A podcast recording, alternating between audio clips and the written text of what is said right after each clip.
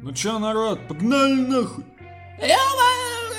Салам, подонки, с вами Роберт Картрайт, и это очередной выпуск шоу FTI FTP 4 The Final Chapter. Бля, уже 21 выпуск, ебать, мы уже так планомерно вступили в ноябрь, сегодня 6 ноября 2021 года, завтра у меня выходной, поэтому я завтра буду много-много-много, блять, спать. А теперь давайте потрещим о каком-нибудь охуенном или не очень фильме, потому что нам нужно выполнять норму по два хуй эпизода в неделю, и, соответственно, мне нужно постоянно тоннами люто бешено отсматривать какую-нибудь хуйню и тем самым расширять свой и без того нихуевый такой кругозор просто для того, чтобы вам была какая-нибудь пища для рта, блядь. На самом деле, материал для этого выпуска я нашел спонтанно. Премьера данного фильма, который я сегодня буду вам э, деконструировать, состоялась 3 ноября 2021 года на сервисе Кинопоиск HD. Мне было вечером скучно, нехуй делать, и я порылся по кинопоиску и нашел весьма любопытную вещь. Любопытная она по трем причинам. Первая причина – это российский комедийный кинофильм. То есть как бы уже все так напрягли свои булочки, потому что, ебать, российский комедийный кинофильм. Да заткнись ты, блядь, заеб... Блять, этот ебучий торрент меня когда-нибудь доконает. Блядь.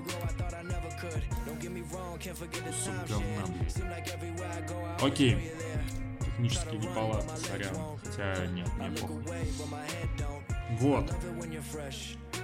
Это российская комедия с рейтингом, внимание, 12+. Возникает логичный вопрос, а чё это у тебя тогда мат через слово, если это комедия с рейтингом 12+. А потому что, блядь, некоторые моменты заставляли не просто хуярить рукой по лицу, а хуярить рукой по лицу с громогласным «Бля!» Вы реально? Нахуя, бля? Ну, короче, блевать не пришлось, но испытать некоторое подобие кринж все-таки понадобилось. Итак, встречаем наступление третьего десятка хуй эпизодов шоу FTP4 The Final Chapter комедии под названием «Семейный бюджет». Я уверен, что вы нихуя не знаете об этом фильме, но я более чем уверен, что вы знаете половину актеров, которые снялись в этом фильме. Да? Сейчас я вам, блядь, докажу это. Во-первых, Антон Филипенко. Тот самый Андрей Маратович из проекта Анна Николаевна. Во-вторых, Юлия Александрова. Она же истеричная баба из всех фильмов Жоры Крыжовникова, потому что она по совместительству его Хотел сказать давалка, но потом вспомнил, что они женаты уже достаточно давно, поэтому пусть будет жена. Валентина Ляпина. Она же Женя из сериала «Мир, дружба, жвачка». И здесь она играет не безбашенную оторву середины 90-х, а вполне себе безбашенную оторву начала 2020-х. И в принципе в обеих ролях она смотрится достаточно органично. Не скажу, что это прямо светлое пятно фильма, но во всяком случае на нее приятно смотреть, потому что нет эксплуатации такой, блядь, Ладно, об этом чуть позже. Далее во второстепенных ролях задействованы Александр Лыков, Сергей Степин, Ангелина Миримская, э, вот это вот ебанутая из сериала Иванько, Арсений Попов, кстати. Вот это было вообще неожиданное появление. Алексей Маклаков, Шматко из сериала «Солдаты», но без фирменного «Ё-моё», к сожалению.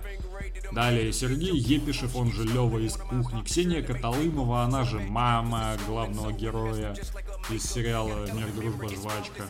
Григорий Дудник, он же, блять, Макс из Патриота. И еще хуево туча людей, о которых я знать не... А, еще Негатив, кстати, рэпер этот, который Владимир Афанасьев тоже засветился в эпизодической роли коллектора, блядь. Причем смотрелся достаточно прилично, что удивило. Ну вот, в остальном здесь ебучие ноунеймы в актерском составе, но тем не менее. Сам факт такого, что... А, еще Федук, кстати. Федук засветился в эпизодической роли музыканта, чей концерт является практически краеугольным камнем всего фильма. И что порадовало? То, что действие происходит, внимание, не в Москве, не в Санкт-Петербурге, а, сука, в Краснодаре. И нередко показываются панорамные сцены с Краснодаром.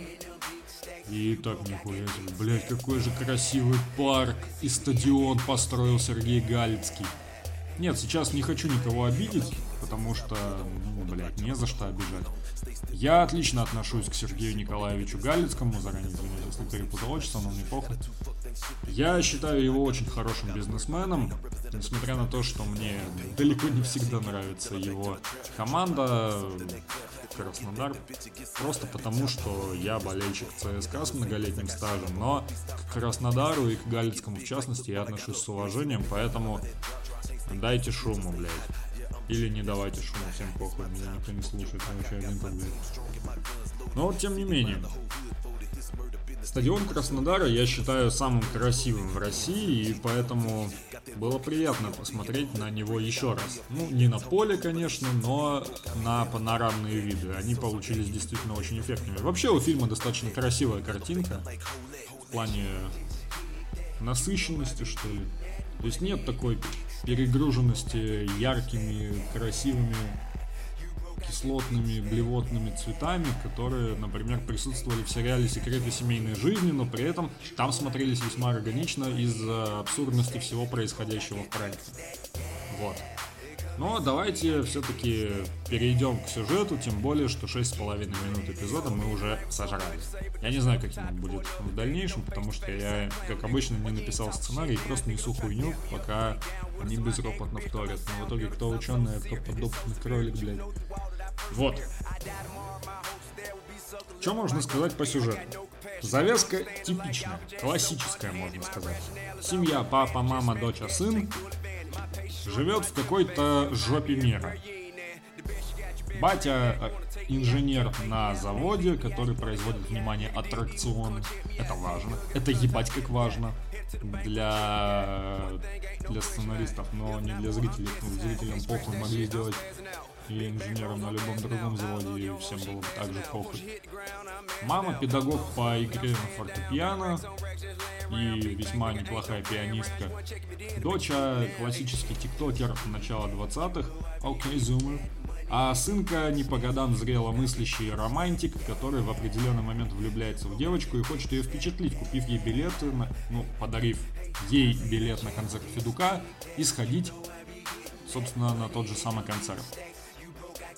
O temporal mores превратности любви, как они есть в 21 году. Современные, блять, Монтеки и Капулети. На самом деле нет, потому что вражды между семьями не будет вообще. Вот ни на секунду. Нахуй это вообще нужно? Вы хотите дальше двигать сюжет, так двигайте его в правильном направлении. В общем-то, это и происходит. В определенный момент из-за очередных пиздецовых ситуаций с соседями Семейка дружно, внезапно, вообще вот просто ни с хуя решает переехать. Просто потому, что альтернативы у них не остается. Квартира затоплена к хуям, да еще и батя получил повышение, а это значит что? А должен быть нихуявый приток баблица. В итоге они берут квартиру в ипотеку в каком-то Задрищенск банке. Вообще вот странной кажется эта практика давать какие-то вымышленные названия банкам, которые вы показываете в своих фильмах. Типа, нужно накрутить как можно больше слогов, и поэтому получится пиздатое название банка. Но почему нельзя использовать, не знаю, проверенные бренды, типа Сбербанка, Тинькофф, а, не Тинькофф, нет же, ВТБ, не знаю, хотя бы, хотя бы ВТБ, или Альфа-банк, или э, Райфайзен, Ренессанс, Совкомбанк, бля, я вообще не знаю, почему я знаю так много названий банков, но тем не менее. Ну, в общем, они берут э, ипотеку в каком-то задрищенском банке, а потом начинается пиздец. А знаете почему? Потому что завод, на котором работает батя, внезапно уходит на простой. Что в переводе на нормальный язык означает закрывается, но не сразу, потому что владелец до последнего будет пытаться все разрулить, но на самом деле нихуя он не будет пытаться и просто забьет на всех болтяру, потому что ему и так по кайфу бабло у него есть, которое он честно насосал, в смысле заработал, и в итоге он дружно шлет всех нахуй. Забавно кажется и та тема, что каждый из главных героев старшего поколения пережил в детстве неприятный опыт, связанный э, с большими деньгами и продажами. Вообще, одной из первых фраз на тему денег, которая звучит в фильме, является «Не жили богато, нечего и начинать». И вот сразу, вот у меня такое подозрение сразу пошло. Так, если героиня Александрова сказала эту фразу, значит точно будет какая-то хуйня, связанная с баблом. Но примерно завязку я знал, поэтому особого труда сложить 2 и 2 у меня не составило, кстати. Сколько будет 2 плюс 2? Э, сука, калькулятор проебал. ну не суть. Ну и в итоге батя до последнего будет корчиться и представлять себя мужиком, который я разрулю, блядь, вопреки всему. Но в итоге он не сможет продать даже ебаное ведро картошки. Просто потому, что у него травма детская. А Матя в определенный момент опустится до такого, что будет играть на пианинке на корпоративах в ресторанах. Ну скажите мне, пожалуйста, а что в этом хуевого? Почему в фильме персонажи относятся к подобной работе с настолько сильным предубеждением просто потому, что у них в детстве была какая-то хуйня? Типа, батя выиграл в лотерею, потом съебался с любовницей и в результате вызвал у меня дикую депрессию и лютую неприязнь к деньгам. Нет, это не деньги изменили человека, просто человек мудак. Все проще. Все гораздо, блять, проще. Типа, я не буду ебаным торгашом. Блять, я пять лет назад записывал шоу под названием «Птичка Император», и во втором выпуске я жестко прошелся по продавцам-консультантам, считая их ебаным биомусором и всем подобным. Прошло пять лет, я работаю в ебаном связном. И меня это на данный момент вполне себе устраивает. Да, у меня далеко не все получается, но я, блядь, работаю над собой, я пытаюсь закрепиться на данной торговой точке, потому что это, блядь, пиздатая торговая точка, с большой проходимостью, большими оборотами, и чтобы удержаться там, нужно ебашить. И это достаточно непростая работа, если по факту говорить. Поэтому, бля, так или иначе, вся наша деятельность, все наши сферы деятельности, они так или иначе связаны с ебучими продажами. Если ты айтишник, тебе нужно уметь продать свои проекты. Если ты, блядь, в красном и белом работаешь, тебе нужно так преподнести новый сорт э, мытищинского лагеря, чтобы его захотели купить те, кто дешевле Бодингтонс ничего никогда не пил. Или, например, какой бы еще пример привести? Бля, банковские работники, те же самые, это та же продажа. То есть оформление тех же кредитных карт, если клиент не расположен к этому, это самая обычная продажа. Со сферой обслуживания связана вся наша современная жизнь. Если человек считает вот это вот все, не знаю, каким-то низким позорным делом, то ему поскорее нужно вернуться в реальность из своего 83-го, в котором он прочно застрял. Или, например, вот Сергей в исполнении Антона Филипенко. Когда персонаж Арсения Попова, вот этот вот пиздатый менеджер по продажам, который любую хуйню может кому угодно впарить и по совместительству является таким себе бизнес-тренером, но позиционирует себя пиздатым, собственно, как и сам Арсений Попов. No offense, как говорится он моментально впадает в ступор.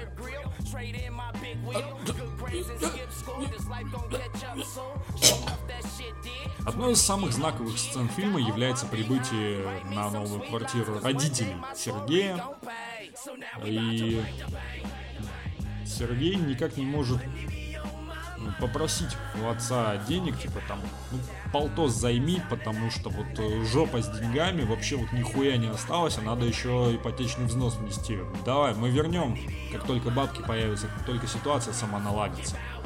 Батя предлагает ему не рыбу в виде денег, а удочку в виде продажи сервиза, который стоит там, ну, те же 50 тысяч рублей.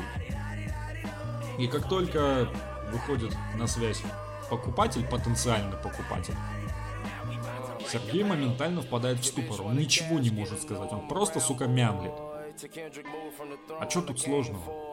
Да, я понимаю, что у тебя какое-то там ебанутое предубеждение насчет всей этой ситуации, но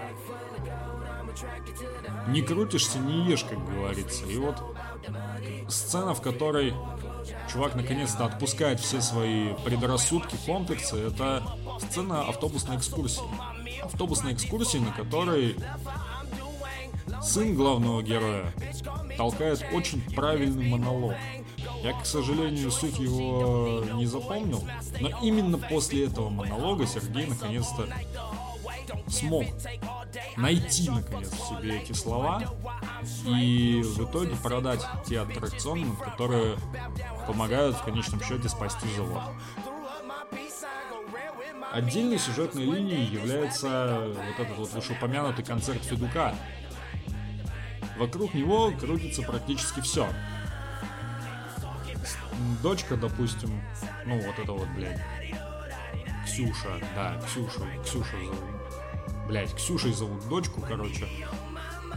Она в определенный момент решает привлечь внимание Федука, чтобы раскрутить свой блог а потом внезапно все начинает идти по пизде, потому что чувак такой, ну, короче, я тут э, помог одной девочке, а потом оказалось, что она использует свой блог, чтобы высмеивать своих же земляков. Ну, короче, это не круто. И начинается, блядь. С одной стороны, это все-таки ну, классический пример черного пиара.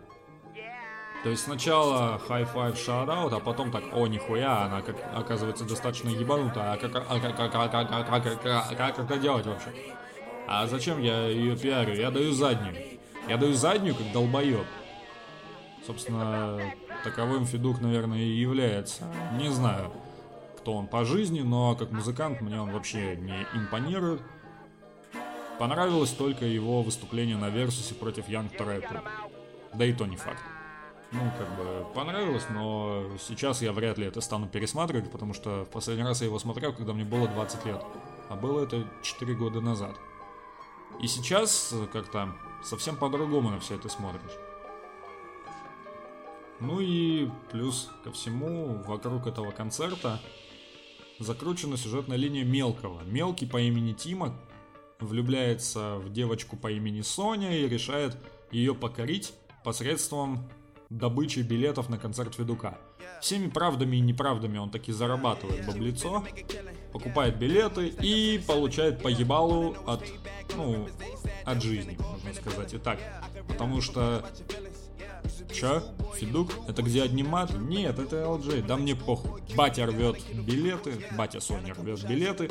Мелкий, оказывается, ну, практически без штанов. В итоге все начинает лихо, дико закручиваться, плюс еще и проблемы усугубляются по типу коллекторы выносят дверь, причем выносят в прямом смысле. Типа, «А если завтра бабла не будет, вам пизда.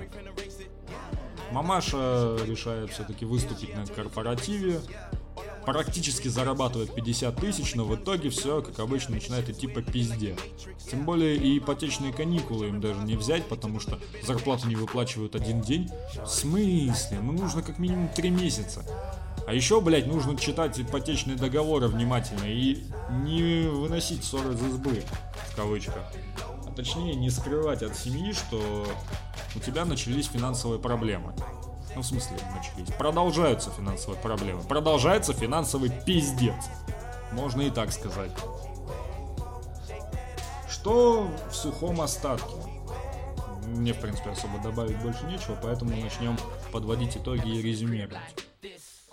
Посткарантинная комедия с элементами драмы под названием «Семейный бюджет» в принципе получилась смотрибельной. Симпатичный визуал, вполне себе неплохие актерские работы. Ну, сыграть ступор достоверно, а не кривляясь в стиле Джима Керри, это достаточно непростая работа, и Антону Филипенко она вполне удалась. То есть, я не могу сказать, что я видел много работ с его участием, кроме проекта Анна Николаевна и вот этого вот фильма, я, наверное, практически ничего это и не видел с ним.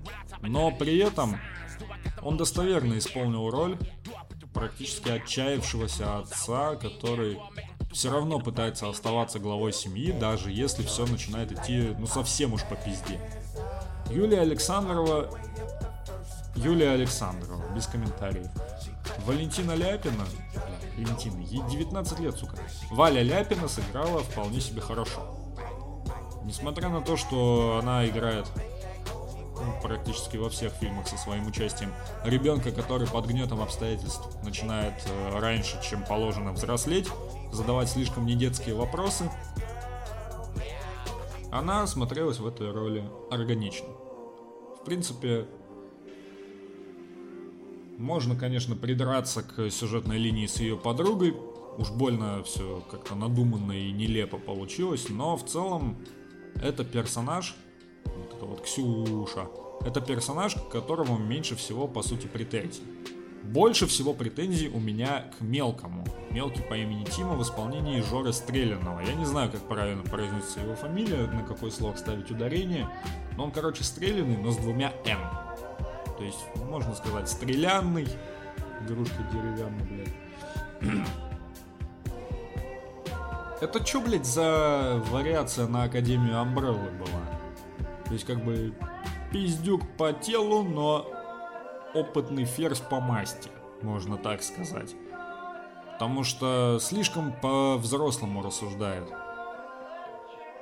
Тем более, чувак, ты смотришь Ривердейл и цитируешь Уолтера Уайта. Тебе не рано во все тяжкие смотреть? Тебе, сука, 13 лет. Даже я во все тяжкие начал смотреть, когда мне ёбнуло 15. А это как бы...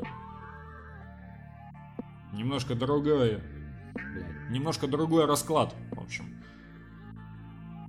По остальным персонажам сказать особо нечего, потому что появляются они на сравнительно небольшое время, но некоторые запоминаются, некоторые не особо. Запомнился коллектор в исполнении негатива, запомнился батя главного героя в исполнении Алексея Маклакова и запомнился Вова в исполнении Сергея Епишева. Остальные как-то мимо прошли.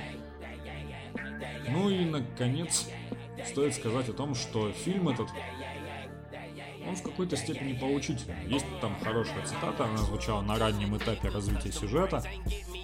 Если люди не научатся управлять своими деньгами, то деньги научатся управлять людьми. Как-то так это звучало, но мне похуй. Суть-то понятна. И объяснять эту фразу нет никакого смысла.